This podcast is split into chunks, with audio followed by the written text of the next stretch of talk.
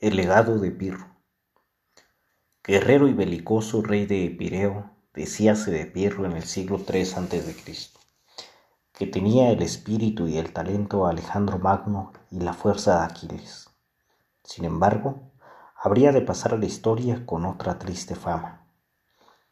En el 280 a.C., los tarentinos, habitantes de una antigua colonia griega al sur de Italia, se sintieron amenazados por la Roma imperial y pidieron ayuda al rey de los epírotas.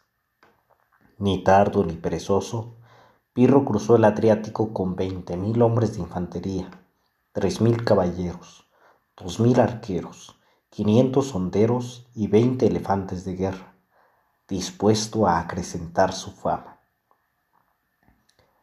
El primer combate fue en Heraclia, al norte de Tarento, contra treinta y cinco mil romanos. Las tropas de Roma sufrieron siete mil bajas y cuatro mil las de Pirro, pero el rey de los epírotas proclamó su triunfo.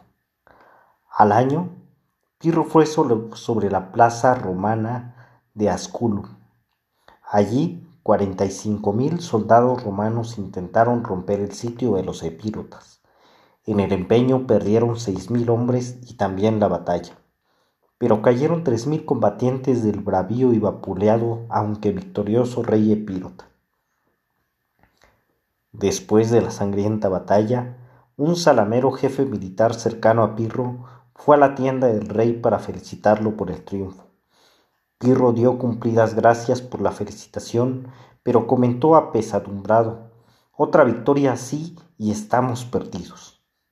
Debilitado por sus triunfos en 275 a.C., en la batalla de Benementum, Pirro y sus aliados habrían de fracasar ante los romanos y se vieron obligados a salir de la península itálica. Desde entonces son llamadas victorias pírricas las que se ganan con grandes pérdidas y enormes sacrificios, pero sin ninguna utilidad porque no hacen sin ocultar estrepitosas derrotas. A dos mil años de distancia, parece que el legado de Pirro sigue siendo de las suyas, deambula por ahí a la casa de víctimas ingenuas. Este escrito es uno de los más bellos que hace Luis Maldonado Venegas, escritor del Universal, en el que nos propone esta historia para reflexionar.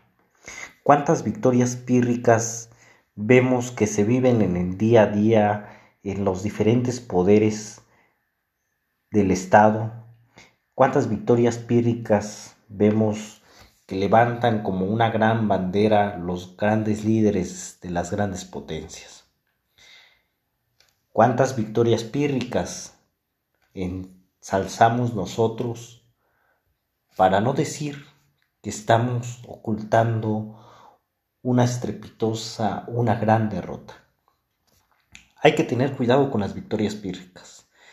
Yo creo que vale más enamorarse de una derrota y hacer de ella un ejemplo a seguir para no volver a cometer, por supuesto pero hacer de ella un ejemplo a seguir para las generaciones que vienen detrás de nosotros y que sepan que más vale ensalzarse por una derrota que después obviamente vamos a confrontar con mucha convicción y determinación a llevar una bandera que no nos pertenece, una bandera que perjudica, una bandera pírrica.